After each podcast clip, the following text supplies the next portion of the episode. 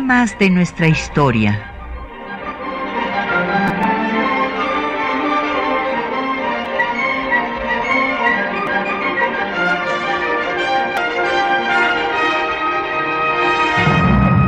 Un espacio que difunde el conocimiento pasado para comprender nuestro presente. Programa a cargo de la maestra Patricia Leana.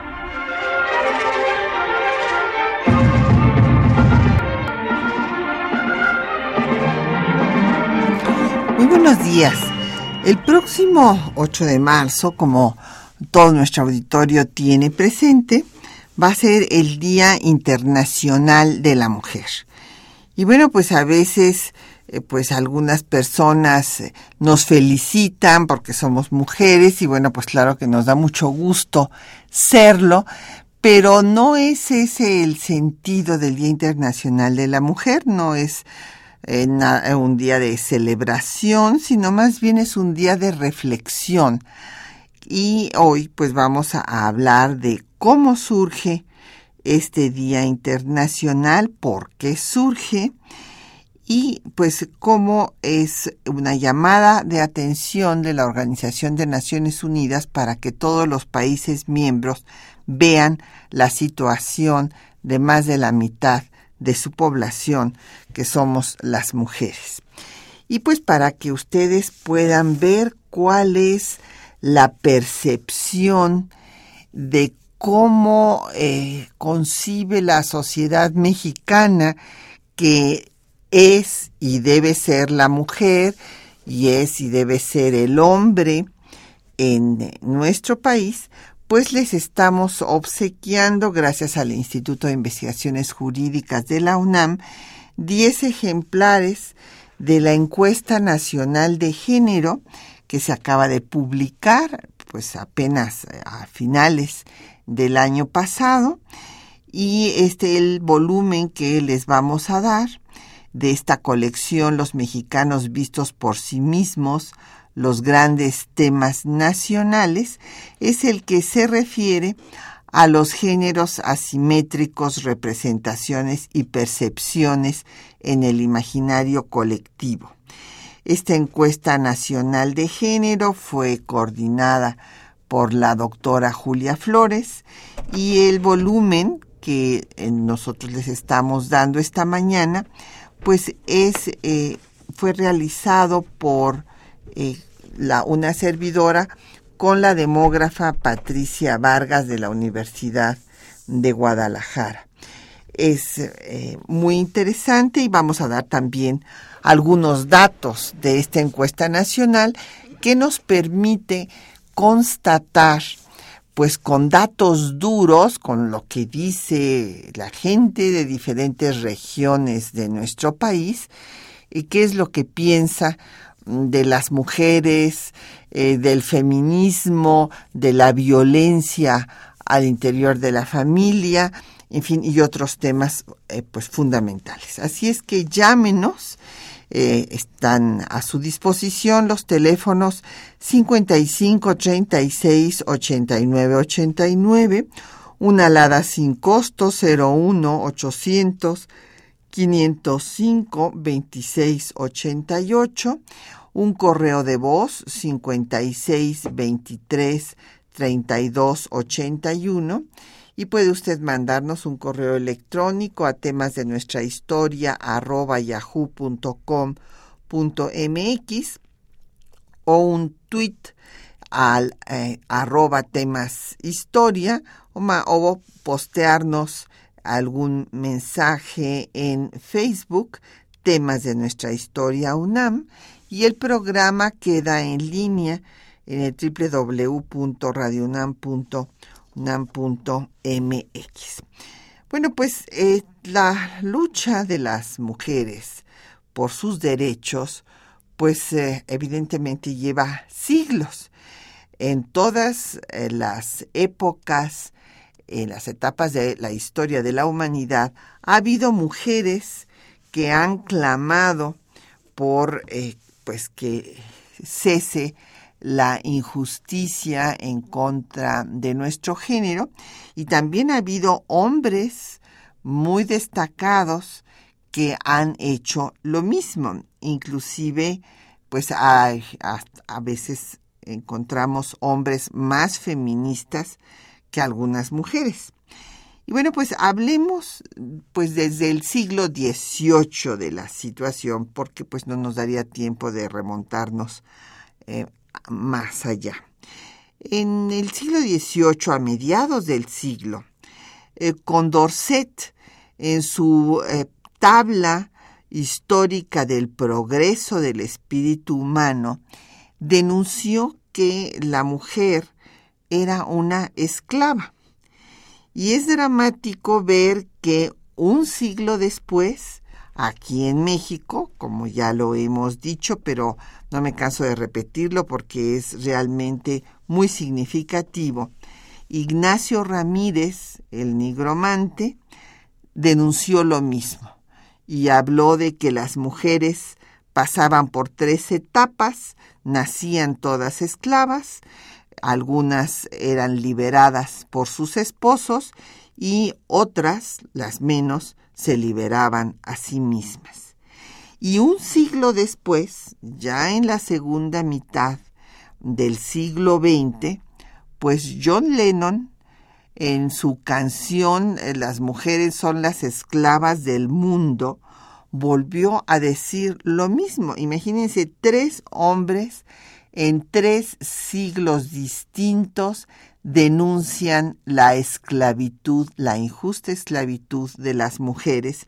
Y John Lennon grita, si no me crees lo que te digo, nada más voltea a ver a la mujer que tienes junto y reconocerás que tengo razón.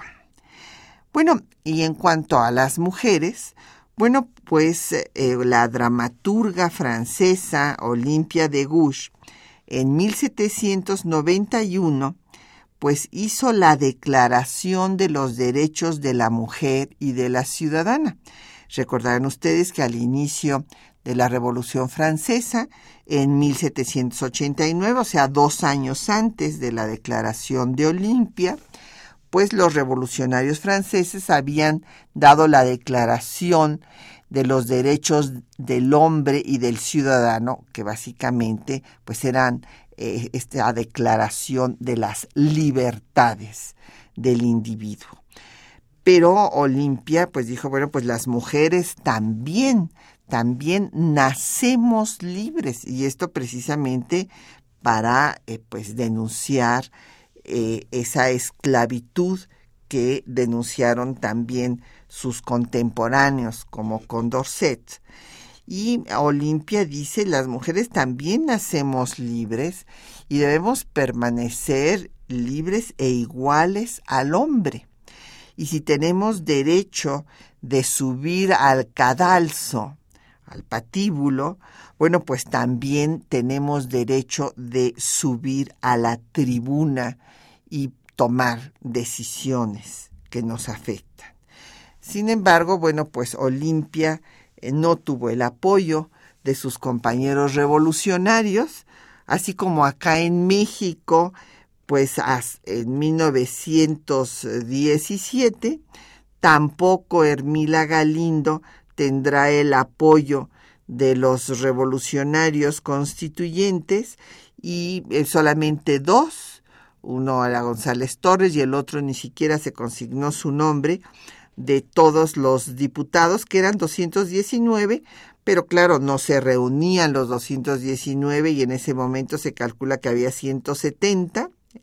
decidieron que no se discutía el tema de eh, la ciudadanía de las mujeres. Entonces Olimpia eh, murió en el cadalso, justamente, fue ejecutada, porque los revolucionarios, inclusive los revolucionarios radicales, los jacobinos, cerraron en 93 y 94 todos los clubes revolucionarios de las mujeres. Pero no solamente en Francia, eh, a finales del siglo XVIII empezó esta lucha por los derechos de las mujeres, sino también en Inglaterra. Ahí en 1792 Mary Wollstonecraft escribió La vindicación de los derechos de la mujer, eh, clamando también por la igualdad entre los géneros. Y estas luchas iniciadas en Europa, fundamentalmente en Francia y en Inglaterra, también van a continuar en Estados Unidos y bueno, también aquí en México a mediados eh, del siglo XIX. Bueno, desde 1840 hay una primera convención en Nueva York ya planteando los derechos de las mujeres. Luego, en 43, Flora Tristán, que eh, también va a estar en Francia, va a clamar por una unión obrera de las trabajadoras. Y en 48 eh, hay la declaración de Seneca Falls en Nueva York, en donde Lucrecia Mott y Elizabeth Cadiz Stanton van a hablar de los derechos de la humanidad, de los seres humanos, y ya hablan de los derechos humanos. Utilizan por primera vez este término, fíjense, en 1848, que va a ser retomado un siglo después, 1948, en eh, la Declaración de los Derechos Humanos al finalizar eh, la guerra, la Segunda Guerra Mundial, en la Carta de San Francisco que da origen a la Organización de Naciones Unidas. Pero bueno, la, la lucha de las mujeres prosigue.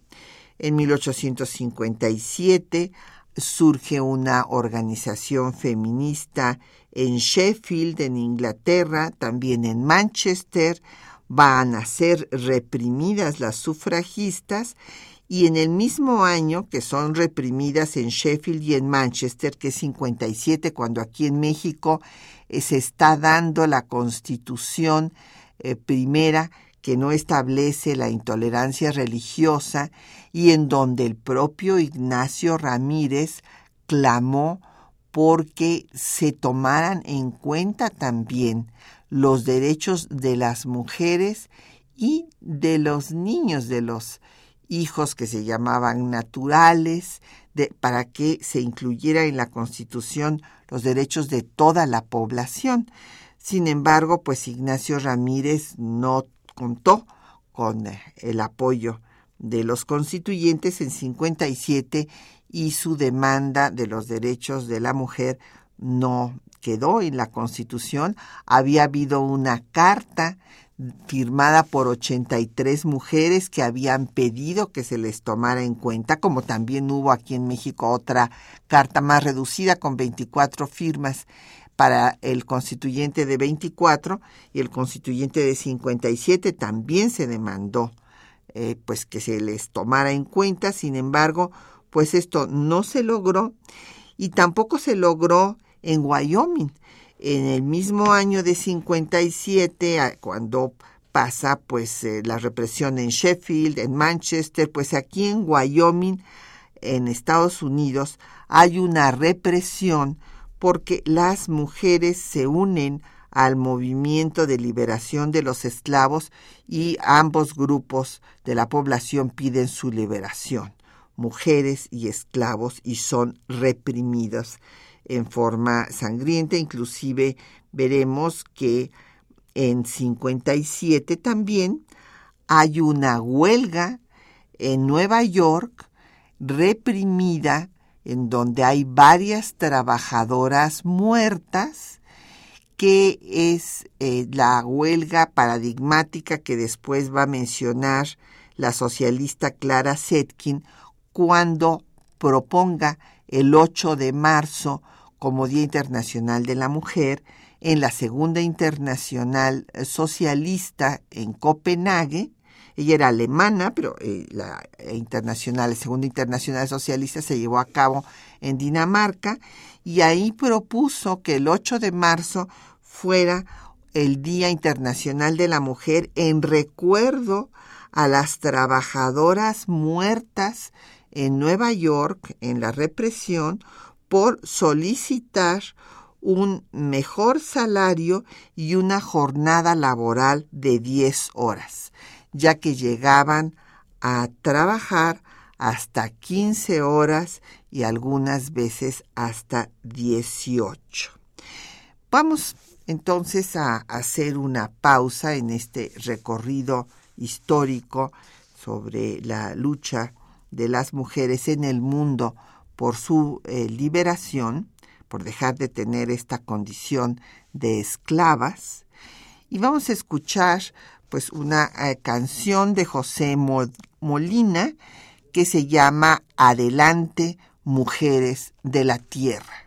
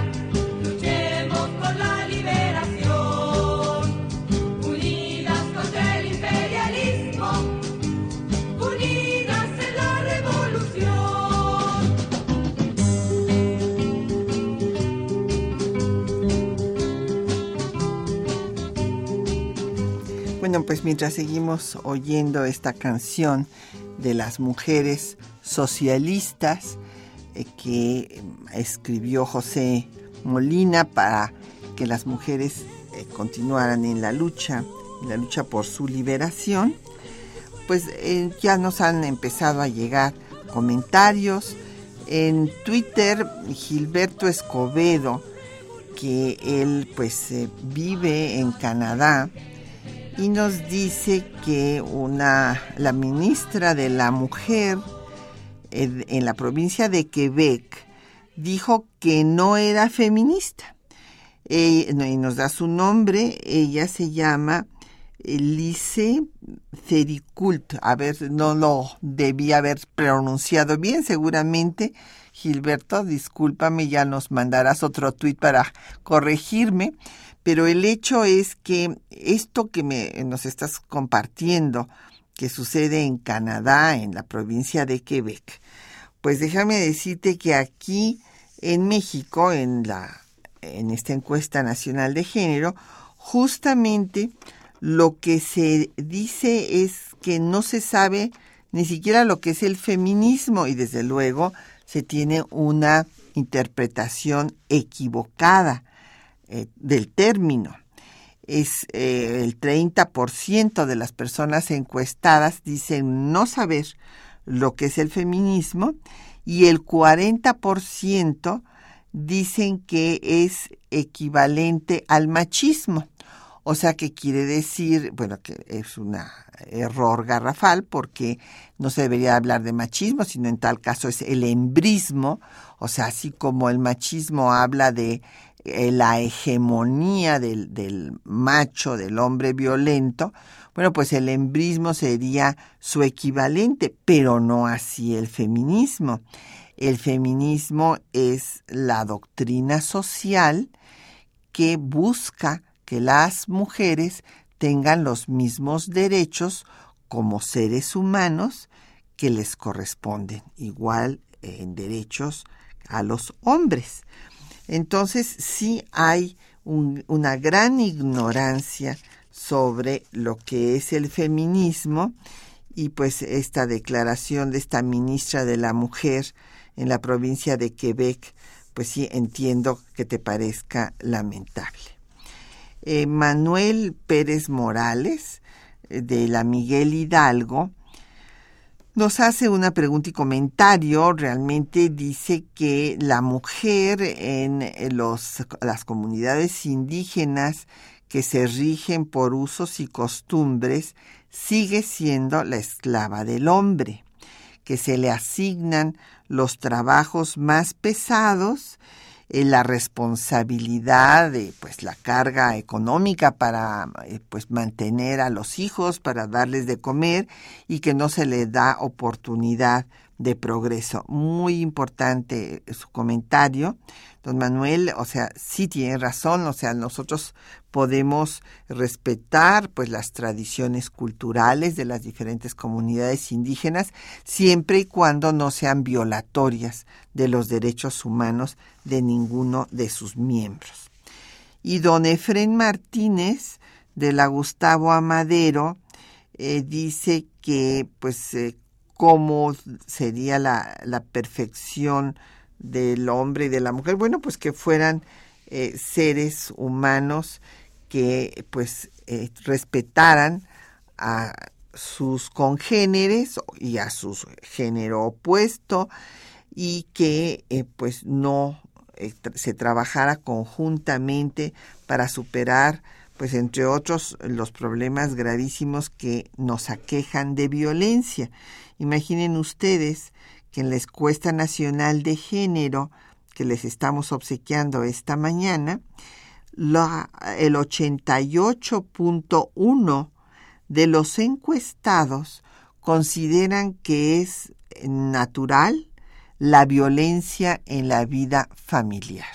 O sea que es lo cotidiano, parte común de la vida familiar. Imagínense qué tragedia y el 57.4 eh, dice que pues sufrió, reconoce que sufrió violencia, y esa es la razón por la que tienen esta concepción, que ellos mismos sufrieron violencia cuando eran niños.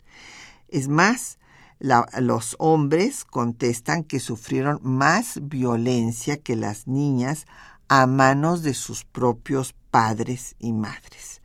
Entonces, evidentemente, encontramos que un 38.8% justifica inclusive golpear a la mujer para corregirla. Y también un 50% considera que hay que corregir a los hijos a golpes. Entonces, bueno, mientras se siga con esta mentalidad, pues evidentemente no podemos avanzar. O sea, eh, esta barbarie de, la violencia y de considerarla como algo cotidiano, pues nos explica el altísimo índice que tenemos al interior de las familias, eh, los feminicidios, y bueno, hay que recordar que violencia genera violencia y pues las personas golpeadas se vuelven golpeadores. Eh, pues siguiendo con el recuento histórico que estábamos haciendo, hubo un sinnúmero de huelgas y también es importante decirlo, un sinnúmero de incendios en fábricas en donde murieron trabajadoras eh, costureras. Esto por el origen del Día Internacional de la Mujer porque, pues sí, Clara Setkin hace alusión a las huelgas y a la represión por parte de la policía y las eh, trabajadoras muertas en 1857 en Nueva York. Pero después, en 67, hay más huelgas en, eh, también en Nueva York pidiendo el aumento salarial. No se logra eh, sigue habiendo huelgas al inicio del siglo, en 1909, en eh, la fábrica de blusas Triangle, también de Nueva York, que es apoyada por el Sindicato Internacional de Trabajadores del Vestido, que eran socialistas, y a este movimiento de mujeres socialistas se unieron también mujeres de la alta sociedad neoyorquina, y hay un incendio después en esta fábrica Triangle en 1911, en donde mueren 146 mujeres calcinadas, y aquí es donde se señala que las mujeres se habían atrincherado adentro de la fábrica para mantenerse en huelga y que el propio dueño de la fábrica la mandó, eh, pues mandó a hacer un incendio para asustarlas y que dejaran las instalaciones. Bueno, no era incendiar toda su propia fábrica, era asustarlas con una, eh, pues, un pequeño eh, fuego que las hiciera correr, pero he aquí que no pudieron salir y murieron 146 mujeres ahí calcinadas, muchas de ellas en su gran mayoría migrantes. Ahora, luchas eh, de las mujeres por sus derechos laborales se dieron en otras partes del mundo, aquí en México mismo. Hubo dos huelgas muy importantes en 1884 y en 1888 de eh, las mujeres que hacían los zarapes en Puebla.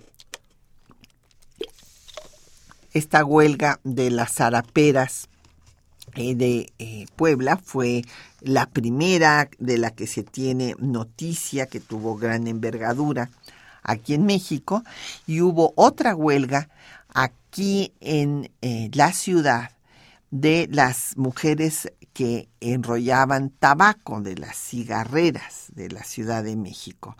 Ambas huelgas fueron reprimidas y otro hecho, eh, pues terriblemente sangriento, que tiene una gran significación histórica, fue el Domingo Rojo en eh, Petrogrado, San Petersburgo, en 1917, que, según algunas historiadoras, fue también un 8 de marzo. Fue esta demanda de las mujeres hambrientas que se acercaron al Palacio de Invierno, al Palacio de los Zares, y que fueron reprimidas brutalmente y que fue esta represión el detonador de la Revolución rusa.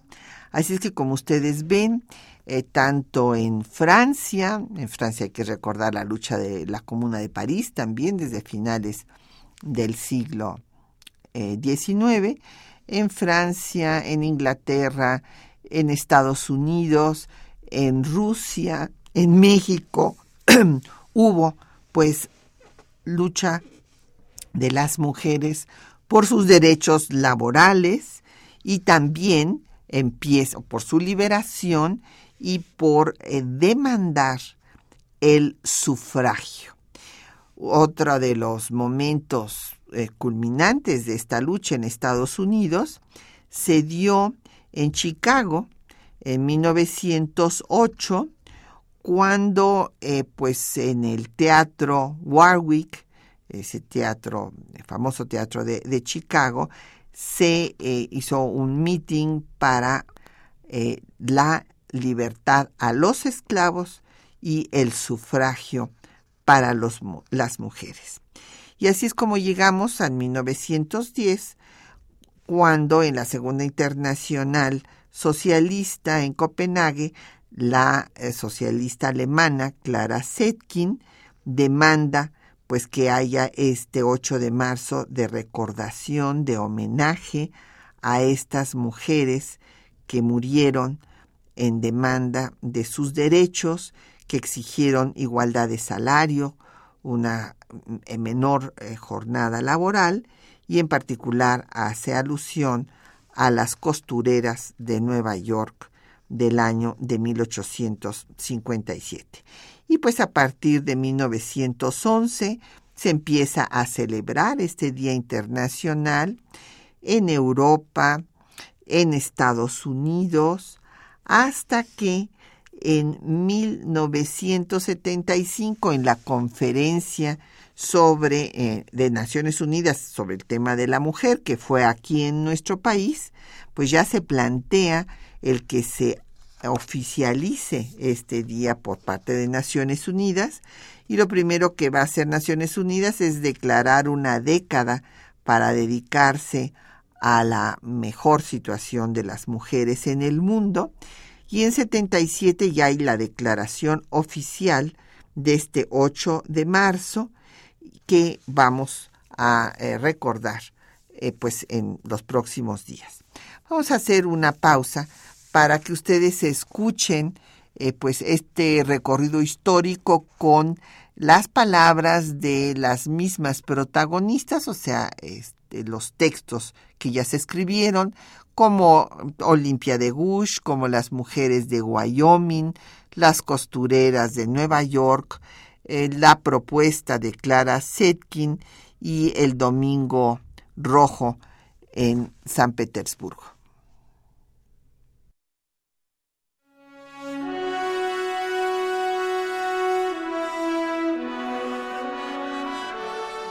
En 1791, en plena Revolución Francesa, Olimpia de Gouges exigió el reconocimiento de los derechos de las mujeres a través de la Declaración de los Derechos de la Mujer y de la Ciudadana. Las madres, las hijas y las hermanas, representantes de la nación, piden ser constituidas en Asamblea Nacional considerando que la ignorancia, el olvido o el desprecio de los derechos de la mujer son las únicas causas de las desgracias públicas y de la corrupción de los gobiernos, han resuelto exponer en una solemne declaración los derechos naturales, inalienables y sagrados de la mujer. La mujer nace libre y debe permanecer igual al hombre en derechos. La ley debe ser la expresión de la voluntad general Todas las ciudadanas y los ciudadanos deben contribuir personalmente o por medio de sus representantes a su formación. La tiranía perpetua que el hombre le impone a la mujer constituye la única limitación al ejercicio de los derechos naturales de la mujer. Es preciso que esta limitación sea reformada de acuerdo con las leyes de la naturaleza y de la razón. Nadie puede ser molestado por sus opiniones, si la mujer tiene derecho de subir al patíbulo, también tiene derecho de subir a la tribuna. Mujer, despierta. El toque de alarma de la razón se hace escuchar en el universo entero. Reconoce tus derechos. El hombre esclavo ha multiplicado sus fuerzas, pero ha tenido necesidad de la mujer para quebrar sus cadenas. Recobrada su libertad, ha sido injusto hacia su compañera.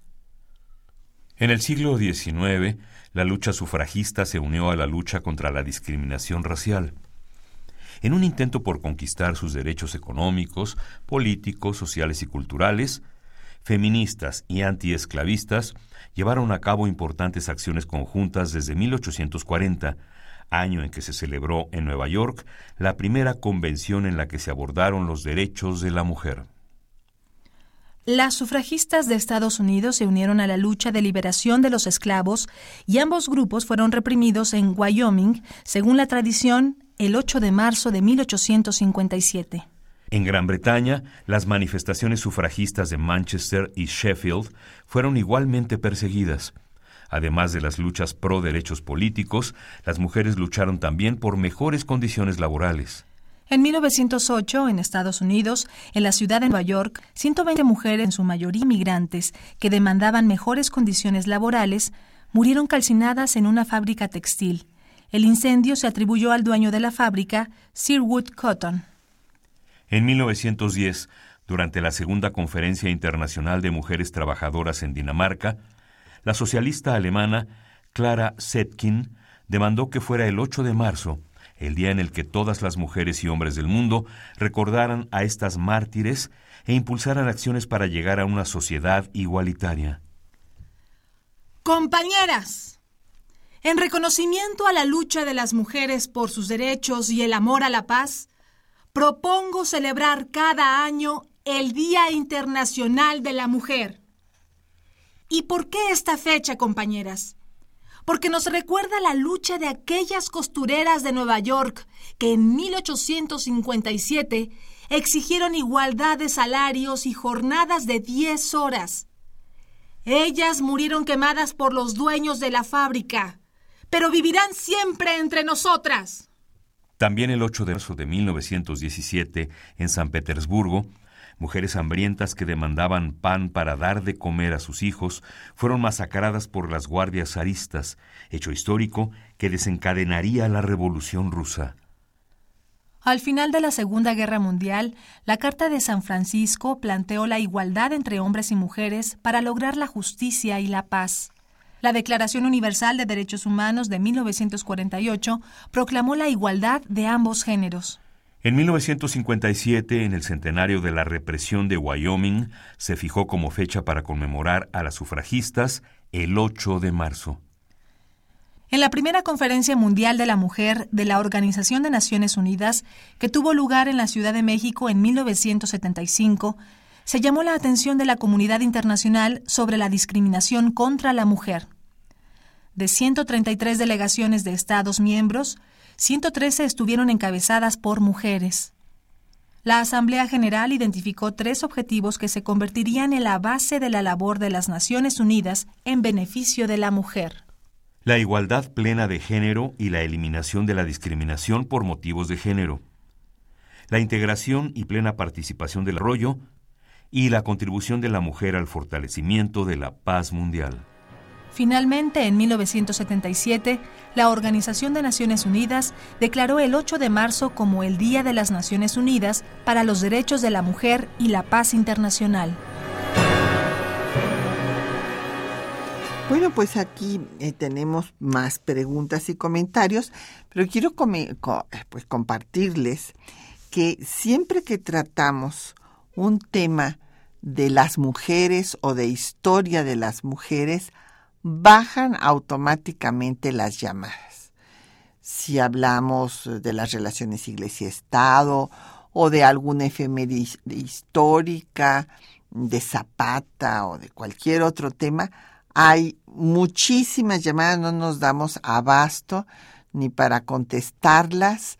A veces ni pues Linda ya puede contestar los teléfonos, ni Quetzalín sus tweets y sus posts y pues a mí no me da tiempo de pasarlas aquí, pero cuando hablamos del tema esto habla, pues es una muestra más de lo que estamos constatando en la encuesta nacional de género de todavía cómo subsiste esta mentalidad patriarcal en la cual pues el hombre es el ser superior eh, que manda y la mujer debe de ser pues este ser humano de segunda la que obedece. Entonces, justo de este tema, don José Guadalupe Medina, de Netzahualcoyot, nos pregunta que si se ha reducido el machismo en México en las últimas décadas. Pues mire, don José, eh, lamentablemente no podemos decir que se haya reducido. Desde luego, yo, me da mucho gusto ver a mis alumnos, eh, hombres que ayudan a sus eh, compañeras a cuidar a los hijos y que está viendo una paternidad responsable. Y esto desde luego es un gran avance. No podemos decir que no hayamos avanzado, pero eh, de todas maneras sigue subsistiendo el machismo, don José. Mire usted, ahora tenemos un problema gravísimo que es la violencia en el noviazgo.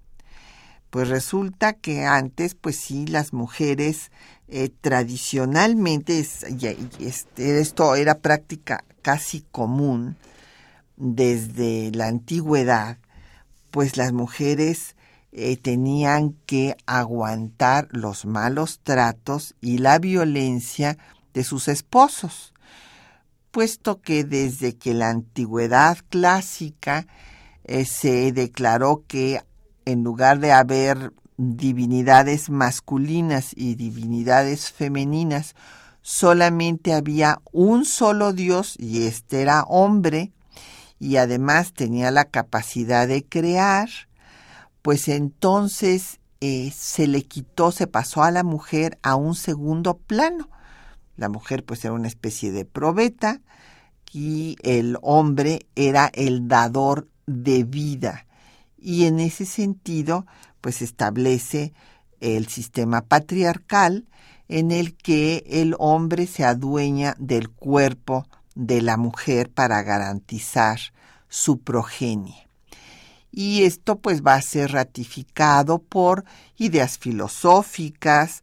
Eh, por ejemplo, recordemos que Aristóteles eh, decía que la mujer pues era menos inteligente que el hombre porque era más pequeña y por lo tanto su capacidad cerebral también era menor.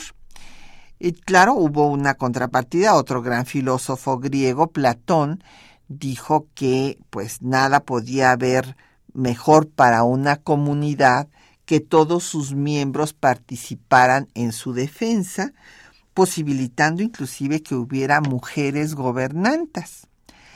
Pero eh, pues eh, la idea que imperó no fue la platónica, sino la de Aristóteles. E incluso se acuñó el término la capitis diminucia para decir que pues las mujeres tenían que ser gobernadas por el hombre, como pues establece en la Biblia.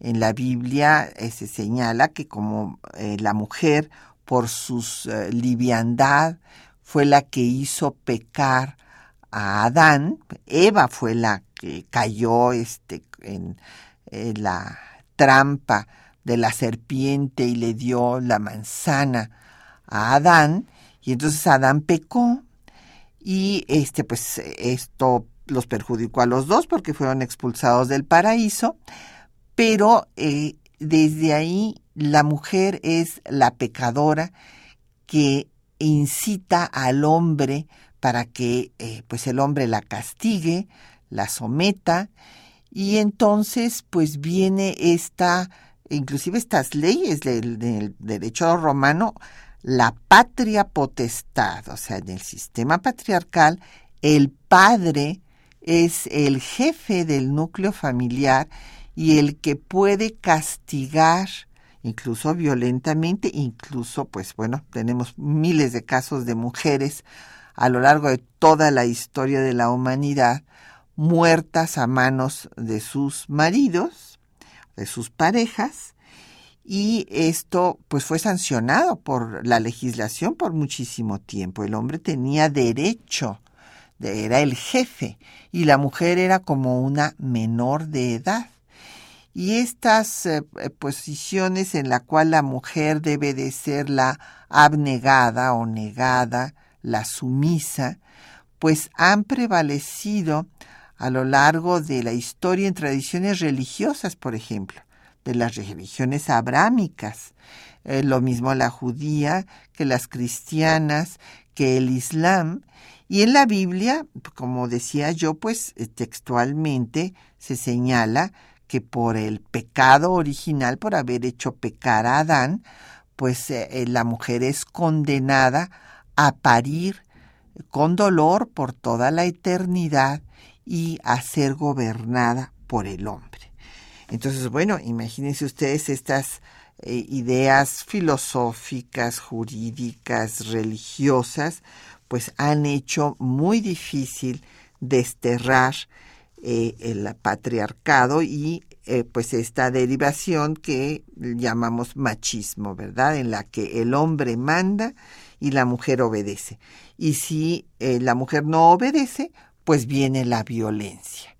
Y en este escenario, pues tenemos violencia ahora, don José, desde el noviazgo. Imagínese usted, como la vida sexual empieza ahora en edad tan temprana, pues cuando el eh, jovencito, casi niño, no recibe el servicio sexual de su pareja, pues le exige eh, esta eh, relación a base de golpes. Entonces, bueno, pues esto es algo terrible que tenemos que trabajar pues como sociedad.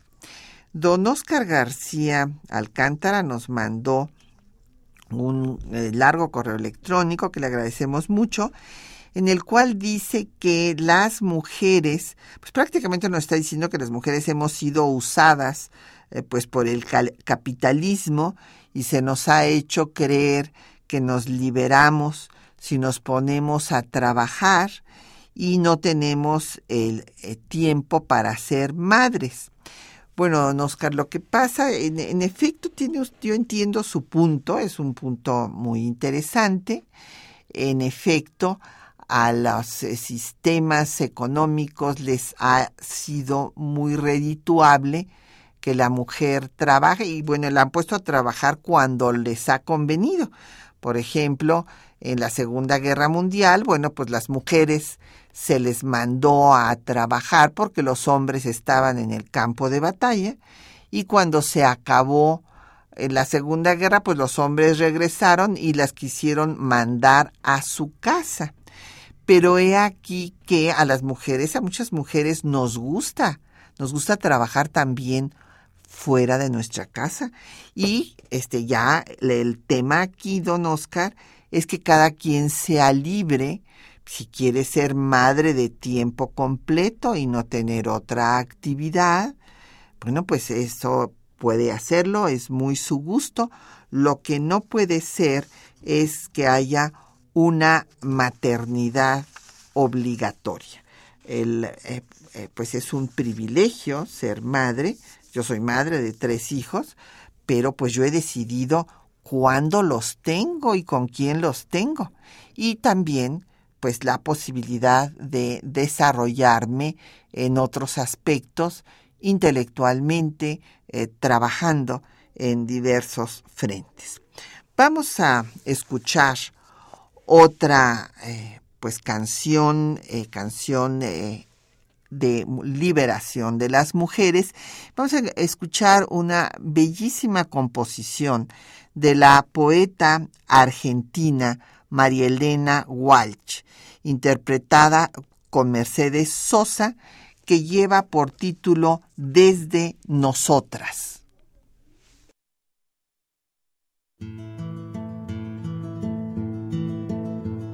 Por algo estoy aquí cantando, no tengo cama en que caerme muerta, pero tengo un amor en cada puerta que sostiene y que me viene atando. Usted verá, vea. Yo realmente no tengo pedigrí de intelectual, no pertenezco a la aristocracia artística y mi apellido es de Sardinal. Ha sido dura la batalla, hay quienes no soportan mi seguridad, aguantan mi amor propio, mi luz natural, prefieren flores de neón.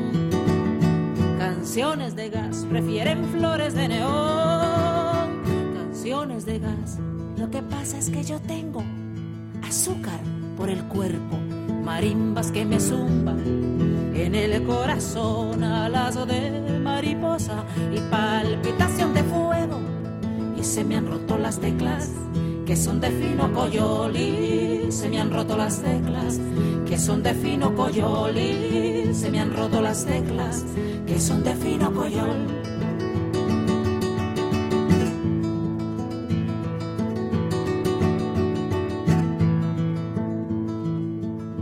Y la gente decente me mira de reojo, me escuchan y me aplauden por no poder callarme con el tiempo aprendí a quererme, a ver de frente, a dar la espalda o a no quedarme. Unos dicen que comunista o feminista y otros que soy de las cortes de Leviatán. Y yo solo hago conjuros de noche y levantada la falda sobre altares de piedra, hierba y sal. Yo solo hago conjuros de noche y levantada sobre altares de piedra, hierba y sal. Y con mandrágora, muérdago y estrago, hago de bruja perversa, llamo mi corazón. Me excomulgaron ya tiempo y a misa no voy porque los curas no tienen ni tanto ni voz. Me excomulgaron ya tiempo y a misa no voy porque los curas no tienen ni tanto ni voz. Lo que pasa es que yo sí tengo azúcar por el cuerpo y marimbas que me zumban en el corazón, alas de mariposa y palpitación de fuego. Y se me han roto las teclas que son de fino coyoli, se me han roto las teclas, que son de fino coyoli, se me han roto las teclas, que son de fino coyoli, se me han roto las teclas, que son. De fino coyol, son mala marimba, pasión, el tío de mi abuelo, cuando estaba chiquita y jugaba me han roto las teclas, que son de fino coyoli, se me han roto las teclas, que son de fino coyol. Bueno, pues ya nos vieron ustedes esta belleza de, canción y bueno, ahora sí ya empezaron a llegarnos eh, más pues llamadas, nos da mucho gusto y fíjense que nos llama mucho la atención que son llamadas fundamentalmente de compañeros, de compañeros eh, feministas, o sea, ya tenemos ahí los tweets de Debbie, eh, en fin, que le mandamos muchos saludos. Y bueno, don Alberto Mejía Aguilera nos dice que si ya se respeta la ley de trabajo igual, salario igual, no, don Alberto, no se respeta.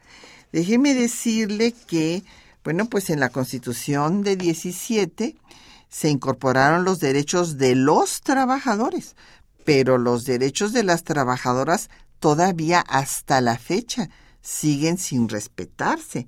Todavía tenemos conocimiento de que hay lugares donde se les pide eh, prueba de no embarazo para contratarlas, que es contrario a, a, la norma, pero las mujeres pues a veces lo tienen que hacer porque tienen pues que mantener a sus hijos. Acuérdense que hay una gran cantidad de familias que solamente están formadas por la madre y sus hijos.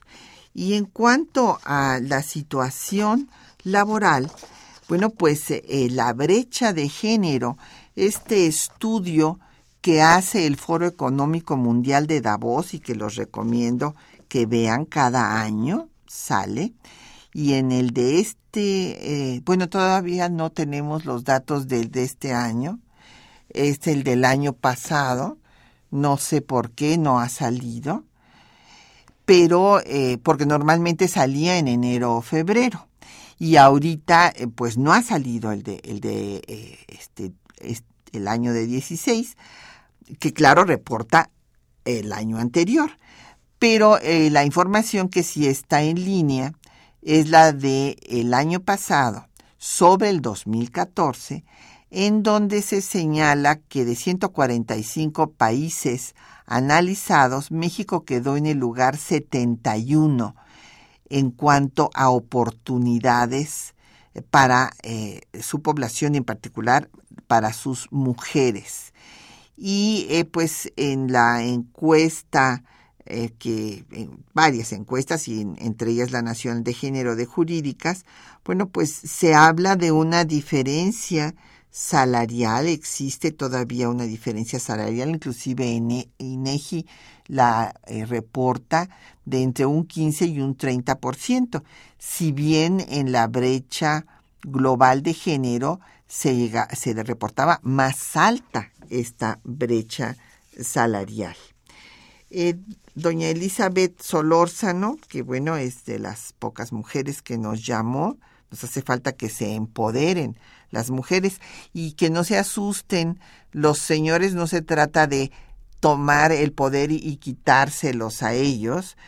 Sí, claro, si llegamos a la política, qué bien, pero el tema es apoderarse de sí mismas. Y Elizabeth Solórzano Bisuet nos habla de que siempre se habla del hemisferio occidental, que bueno, es en el que nos encontramos, por eso pues hablamos de él, pero que qué pasa con las mujeres africanas y con las mujeres asiáticas en esta materia. Bueno, pues este, en muchos casos están todavía peor que nosotras. Elizabeth, por ejemplo, bueno, en Irán ha dado una batalla admirable la abogada Shirin Ebadi, pero este, pues todavía eh, hay una serie de limitaciones gravísimas en estos países.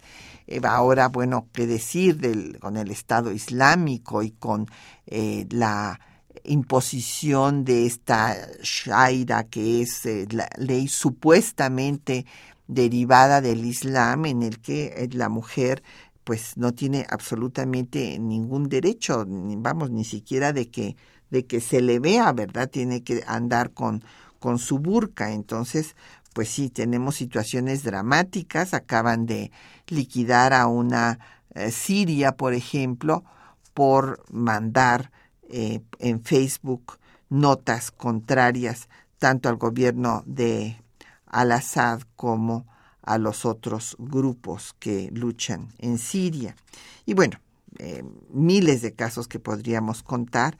Eh, Jeremías en Twitter dice que todavía un organismo saudí se pregunta si las mujeres somos seres humanos, que es increíble que esto suceda. Bueno, pues sí, ahí tiene Elizabeth un dato de otras partes del mundo que no son el mundo occidental. María Orozco dice que eh, pues esta, no, perdón, no es María, Mario, don Mario Orozco, disculpe usted, don Mario, que estas actitudes misóginas son eh, pues como un, hombre analfabeta que el que no reconoce los derechos de la mujer y que se les debe decir huérfanos. Pues muy bien, don Mario aquí pasó su comentario y él pide que vuelvan los programas a, al IMER, pues esperamos que, que sí regresen algún día. Don Alberto Huesca de la Benito Juárez nos pregunta por el nombre de la canción de John Lennon. Con mucho gusto, don Alberto, es Women are the nigger of the world. Y eh, también nos habló don Gilberto Escobedo, que nos habla de que algunos hombres les tienen miedo a las mujeres. Bueno, pero esto se da fundamentalmente, no aquí en México, yo creo que se da más en otros países donde las mujeres están más, eh, más empoderadas que, que todavía en nuestra sociedad. Don Marcelo Oscar Alonso de la Miguel Hidalgo eh, dice que sí, este Día Internacional ha tenido un impacto real en la sociedad. Bueno, yo creo que es importante, claro, este es una lucha muy difícil, se trata de generar una nueva cultura don Marcelo, superar esta cultura patriarcal, androcéntrica y pues eh, hacer una cultura de respeto, construir una cultura de respeto a los derechos humanos de todas las personas independientemente de su sexo o cualquier otra condición. Y nos dice también eh, don Marcelo que el Día de la Familia lo hicieron para contrarrestar el Día de la Mujer, que fue idea de la, de la Iglesia Católica. Sí, exactamente, y que se ha, se ha satanizado por parte de las iglesias eh, pues a la eh, teoría feminista. Tiene usted toda la razón, o sea, nos consideran que estamos en contra de las tradiciones eh, que ellos han tratado de implantar. Eh, doña Hilda de San Román pregunta que si el bienestar económico apoya los derechos de la mujer. Bueno, es que una mujer que es autosuficiente económicamente, pues puede y eh, debe de ser independiente. Aunque nos encontramos en esta encuesta nacional de género con que muchas veces pues las mujeres trabajan doble jornada afuera y adentro de la casa, pero resulta que ellas solamente llevan el gasto para la comida, pero cuando se trata de grandes decisiones para pues cambiarse de departamento o hacer eh, la compra de una casa, estas decisiones ya las toma el hombre y aunque esté, esté desempleado. Eh, don Jesús Ríos Dice que hay grupos de feministas que consideran un error el movimiento actual de las mujeres por haber privilegiado demandas de corte político y liberal eh, o de orden económico social, pues realmente no sé a cuáles se referirá usted, don Jesús. Eh, quiero decirle que hay diferentes movimientos feministas hay, pero en general el feminismo, repito, busca pues que las mujeres tengan los mismos derechos, esto es pues los derechos que puede tener cualquier ser humano.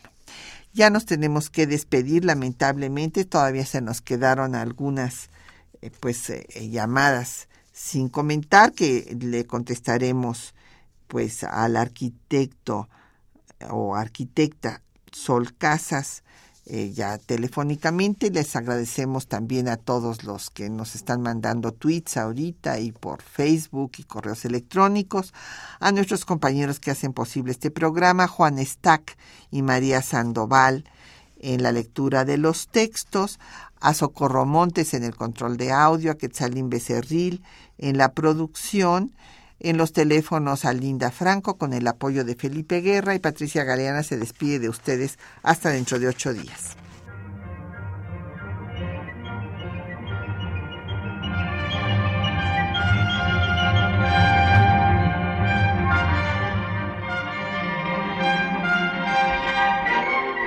Temas de nuestra historia